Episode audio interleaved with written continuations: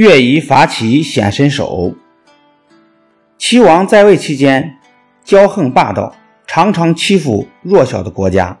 这样一来，许多诸侯国都对他不满，特别是燕国。燕国也是战国七雄之一。在燕王哙做国君的时候，用子之为丞相。后来，燕王哙听信了坏人的主意。把国君的位子让给了子之，结果把国家搞得混乱不堪。齐国趁机进攻燕国，燕国差点被灭掉。燕王哙死后，燕昭王即位，他恨透了齐国，总想报仇雪恨，但自知国小地僻，力量对比悬殊，于是他礼贤下士，希望招揽人才。有人对燕昭王说：“老臣郭伟有见识，请他帮助招贤纳士，准错不了。”燕昭王与郭伟交谈后，觉得他很有才能，便为他建造了一座精美的住宅，还拜郭伟做老师。各国有才能的人听说燕昭王真心实意地招募人才，便纷纷来到燕国。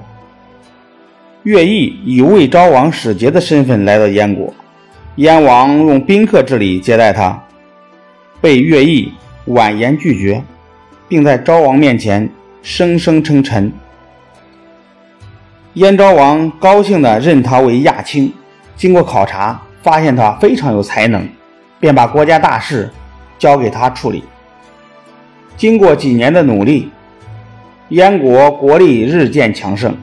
燕昭王看到齐国潜在的危机逐渐暴露，便与乐毅商讨如何征伐齐国。乐毅认为齐国地广人多，单靠燕国的力量不容易取胜，建议联合其他国家一同攻齐。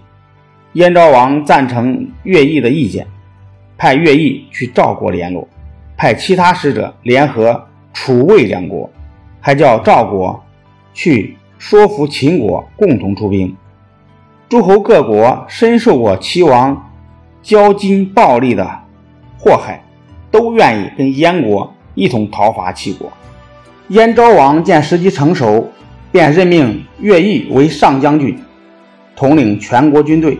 与此同时，赵惠文王也把相国的印交给了乐毅，授予他全权。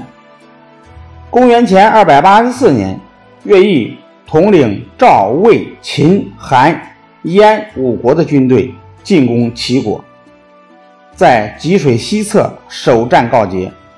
随后，乐毅率领燕军乘胜追击齐军，一鼓作气攻到了齐国的都城临淄。齐王逃出都城临淄，最后逃到吕城。乐毅。出兵半年，前后攻下了七十多个齐国的城邑，都划归为燕国的郡县。当时只剩下吕城和即墨尚未被攻破。